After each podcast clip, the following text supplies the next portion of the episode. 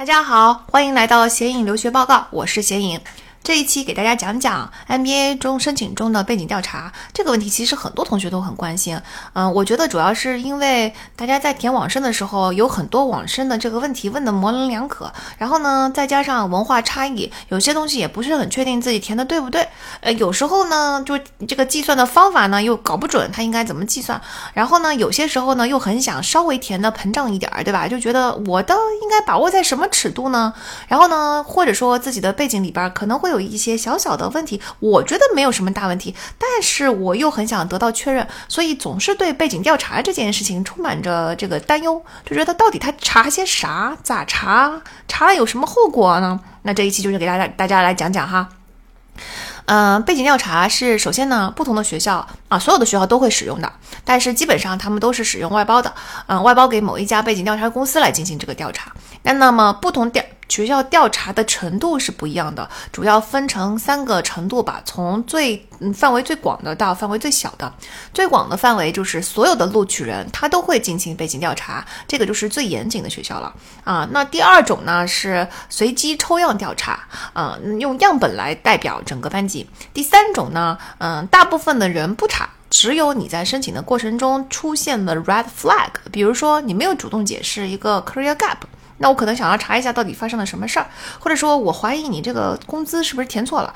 反正呢，就是出现了一个需要嗯引起重视、引起警觉，或者其实也没有那么严重哈，就是我我感到有一些疑惑的东西。A O 要做判断，不是所有的信息都应该很清晰吗？我感到疑惑、confuse 的事情，我可能就要采用背景调查。所以通常都有这三种背景调查的方法。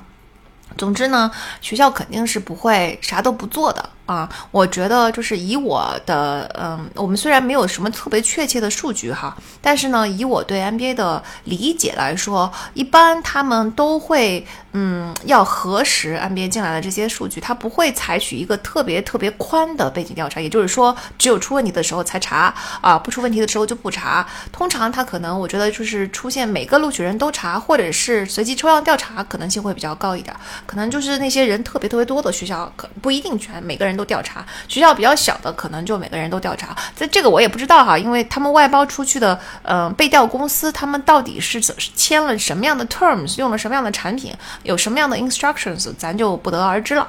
但是呢，无论他们用哪一种模式，对个人来说都没有什么区别。就算随机调查，也是可能跳到调到你的头上的，对吧？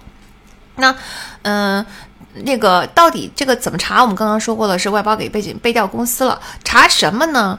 一般来说，就是查一些非常基本的核实的东西。你想啊，我们提交给学校什么材料呢？就是我们的学术证明，对吧？包括我们的学历证书啊，我们的 GPA 啊，成绩单啊等等。然后呢，查我们的工作经验，就是简历里边写的那个那种工作经验。完了，就是网申里边填的薪资呀、离开公司的理由啊等等那些东西。所以他查的就是你交给学校的这么点东西，别的东西他不会主动查的。申请系统里边没有的东西，他绝不会查。好吧，那我们来掰一掰，清清楚的从头走一遍啊。第一个肯定要查你的学位跟学历啊，这个很正很简单吧？我觉得大家就不用担心了。大部分的时候，你你有就是有，没有就是没有，是吧？这个不要担心。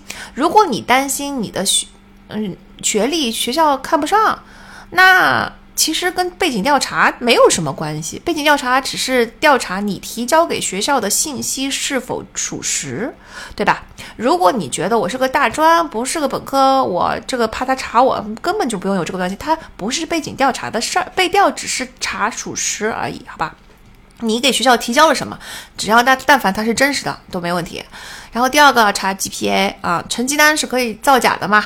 但是呢，这个 GMAT 就不会查了，因为 GMAT 是官人家是官方送官方送分的，不会出错啊。所以 GPA 可能会查一查。那 GPA 的问题呢？就比如说你填网申的时候，你不知道你们学校的 GPA 怎么算，这个时候很多 MBA 是告诉你说，你不要去算 WES，它跟那个 Master 申请是不一样的。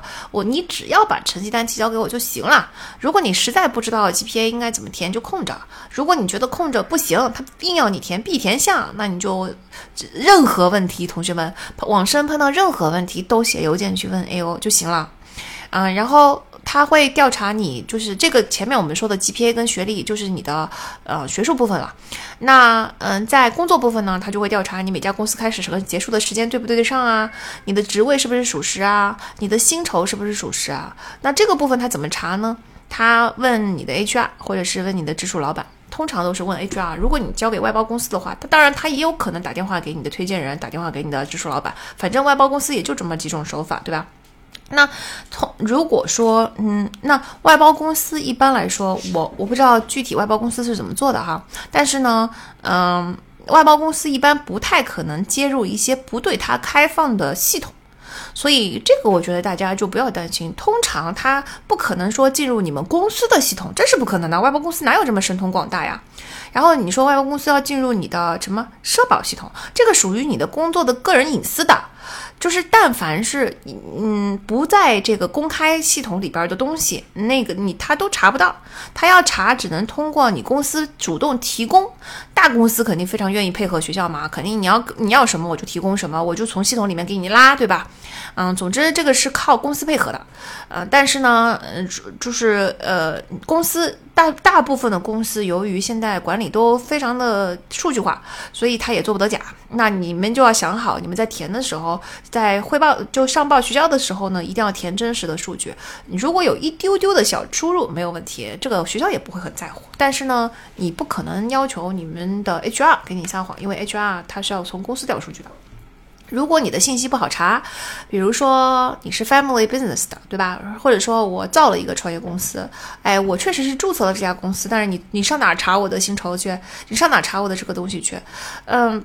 其实我觉得这种情况，你不要以为就高枕无忧，因为越是查不到，学校越想要搞清楚。嗯，这个总总归就是你学校任何觉得我不放心的，我没有办法验证真实性的东西，他就会想办法去搞清楚的。当然，你说被调公司也查不到，对吧？这就是还不是我说了算。但是，嗯，它是不是就会影响学校对你的这个评测的嗯不确定性呢？因为嗯。我看你写的东西，你是挺挺棒的。那问题是我核实不了啊，别人都能核实，你核实不了，咱这不就是稍微会影响到我们的申请吗？虽然影响不会很大啊，我觉得，但最好在这种情况下，你就准备好一些能够证明的材料会比较好。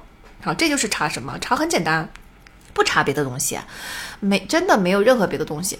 嗯，我我当当然就是犯罪记录啥的肯定会查哈，嗯，但真的就除此之外，别的东西就不会查了。所以，我们有什么任何东西，一定在网站上要做如实披露。但凡你在网申的过程中，在简历里边都没有撒谎，你你担心的只是啊，比如说我是前三个月就在公司已经开始干了，但是我是公司正式给我批下来，文件都走完，流程都走完，是三个月后，实际上我的工作是要早三个月开始的。或者说，你看着中间虽然有一个 gap，那其实我已经开始在这家公司工作了，只是它的流程走的比较慢。反正这。这些只要它是事实，那么你在简历上你把它写了，跟 HR 提供的答案可能会不一样，但是你可以主动的在 optional essay 里边跟学校说一声就行了，很简单。你说我这个嗯有出于这个情况，有可能我在公司的记录跟我的简历就是不一样，但是你要是问我的 HR 的话，他会帮我 verify 的；你要是问我的老板，他也会帮我 verify 的。只要你这么写，我觉得学校就不会去查了，就没有问题。好，那查到问题怎么办呢？嗯，就其实问题就是我刚才说的那些嘛，不要慌，只要你是真实的，没什么问，就它不是一个撒谎的事儿，不是造假的事儿，基本上都没有问题。这就是为什么我一直跟大家说，不要太在在意背景调查这件事儿。背景调查就算查出来一些。第一啊，第一你要先主动解释，能主动解释的地方你就主动解释一下。第二，就算他查出来稍许有一些不同，比如说我没有想到这样的事情，也要也要主动解释。我就是跟 HR 的时间对不上，我早写了三个月怎么办？没关系的，学校一般在这种情况下，他都会给你一个机会，让你主动解释。他这个时候打电话来问你的时候，你再主动解释就行了。啊，如果说差别没有三个月，只有一个月，差别很小，学校都不当回事儿，他一般连问可能都不问的，好吧？这些都不用担心，只但凡只要不是一些重大的问题，啊，都都，我觉得这个查到查到都没什么问问题的。那你说什么叫做重大的问题呢？一般查到什么情况会会就是问题很大，会收回 offer 呢？啊，首先肯定就是我们说了撒谎吗？你虚报公司，然后虚报职位，啊，虚报你的工作时长，而且这个 discrepancy 就很区别，还是很明显的。这个时候你就是撒谎。如果你找不到其他的理由和其他的证明，证明你不是撒谎，我只是填错了、填误解了，那你就是一个很严重的问题，因为在。欧美的 culture 在文化下撒谎是一个很严重、很严重的 ethical 的问题。嗯，因为你是在这个正式的事情中撒谎嘛，不是在生活中撒谎。那嗯，在这种 culture 下，你别说撒谎了，连作弊他们都能开除。就在中国学生说你你抄抄作业，我抄抄作业，抄作业都能给你开除，真的，这是请注意，N N B A 对于 ethical line 这件事情，它是判非常严的。嗯。我们虽然我一直说大家只要不撒谎，基本上我们的背调都都绝对不会有问题，但是也有可能某一些同学，如果你们很熟悉的是中国那种滑头的人情社会的规则。总觉得在这里搞一点，那里搞一点没关系的，大家都这样，大家都能理解，那可能是会出问题的。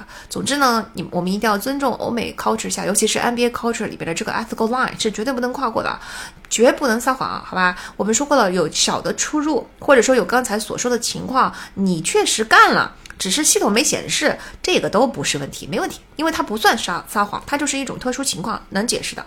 但是撒谎是绝对不行的，这是第一种。第二种呢，跟撒谎差不多，但是就是说我没有说成是错的，说成是另外一个东西，但是我隐瞒不报。什么叫隐瞒不报呢？因为你看网申里面会问你说，你上一份公司你为什么离开的？如果我瞎写了一个原因了，但实际上你是被裁员或者是被开除的，那么在公司的 HR 的系统里边是不是有的呀？那背调的时候查到 HR 是要说实话的，这个时候如果说实话，你就不行了，这个就是隐瞒，其实就是某种某某一种，嗯。程度上也算是撒谎吗？啊，这个就是比如说哈，呃，有同学说有就有这么一个独立的 case 吧，他说我其实是主动想走的。但我就想拿那个赔偿金嘛，所以我嗯嗯特刻意跟 HR 就商量了，因为公司跟我关系也很好，老板跟我关系也很好，所以我就跟他们商量说，能不能就是嗯找个什么随便你们找个什么理由把我给开掉，或者说把我给裁员，然后呢我就拿了赔偿金走人了。但是他说我老板能够给我证明我没有做那件把我开掉的事情，也不是因为我表现不好这个原因，我只是想为了拿那笔钱。哎，我是强烈建议大家不要这么做哈，因为你这个东西是会在系统里边留下记录的啊。这种记录对无论对申请来说，还是对将来来说，你你你咋知道哪一天可能会 backfire 你呢？你今天会觉得说 HR 会帮我解释的，公司老板也会帮我解释的，但是十年后呢？万一要是在某一份工作中他又做了一个背调，然后这个时候之前的 HR 已经离职了，之前的老板也已经离职了呢，对吧？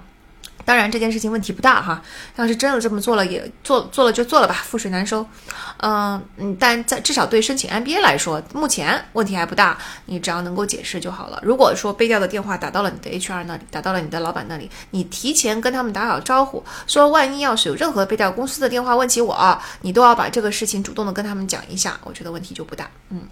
然后还有隐瞒呢，还有一种，那就犯罪记录，咱不用说了吧，不可以隐瞒犯罪记录哈。网站上问你的话，我觉得我们申请人里边这种情况还是比较少见哈。还有一种比较大家很很容易忽略的是。推荐人跟你之间的亲属关系，这个背调，你说背调咋背调得出来？嗯，是这个风险是比较小了，背调公司是可很有可能不知道他跟你的亲属关系。但是万一要是被他，就是你看背调的过程中，是不是他也会打一些访谈电话呀？就是打给你的同事，打给你的老板，打给你的 HR。那这个时候，其实他可能会无意间知道一些信息，虽然这个可能性非常的小，这个风险确实很低。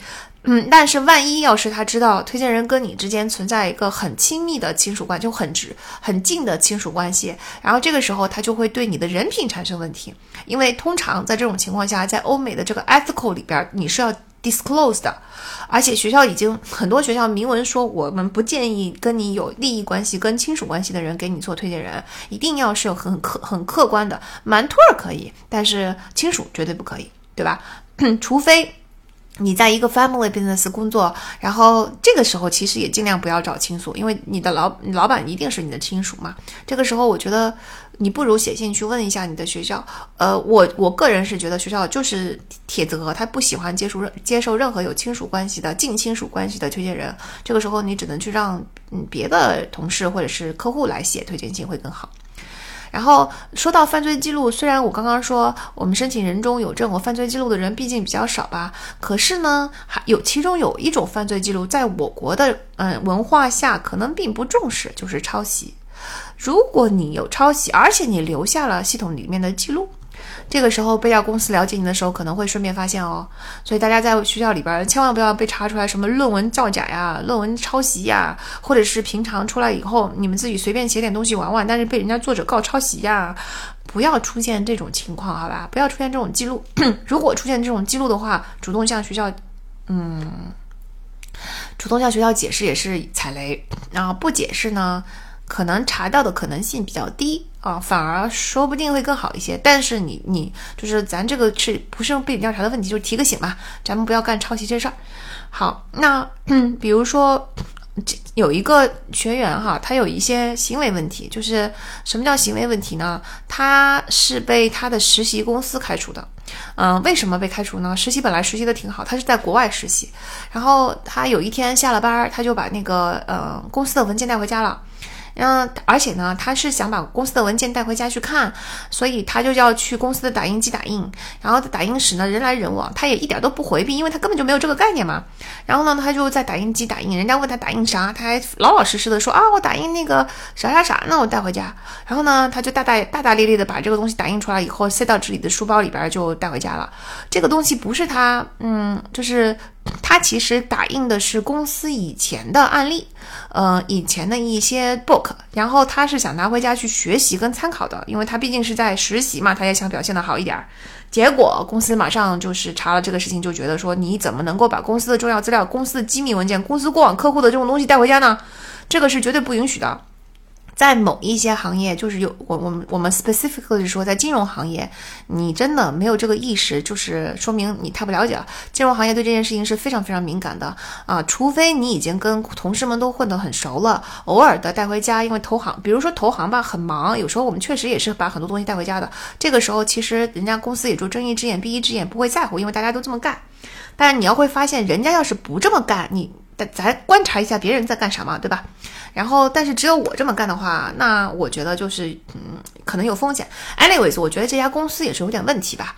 嗯，因为公司这个 ethical line，嗯，执行的比较死板的时候，其实就会出现这些问题。他如果真的当时闹起来的话，他可以去请律师帮他去打官司，对吧？可以看说公司没有在啊入职培训的时候把这个事情说清楚，然后，嗯。太夸张了，把他开除，这是对他不对的。但 anyways，反正这件事情发生了，当时他可能还迷迷糊糊的，觉得说，哎呀，我能不能再去跟公司？你看，这就是中国人的思维，可能不能去跟公司商量商量啊？然后呢，能不能跟那个这个公司咋地咋地呀啥的，对吧？他就还抱着这种期望，结果就不敢去跟公司 argue，就是不敢正面刚，也不敢去 challenge 公司说你做了很错的事情等等哈。啊，anyways 呢，反正就是他就接受了这个公司的处罚，就是他是他就是就等于是默认我做错了嘛，就等于是默认我偷了公司的东西。那你想，我偷窃是一个很严重的行为，结果后来这件事情被学校知道了，他都马上都要毕业了，学校还给他开除了，啊，真是我觉得就是怎么说呢，太可怜了。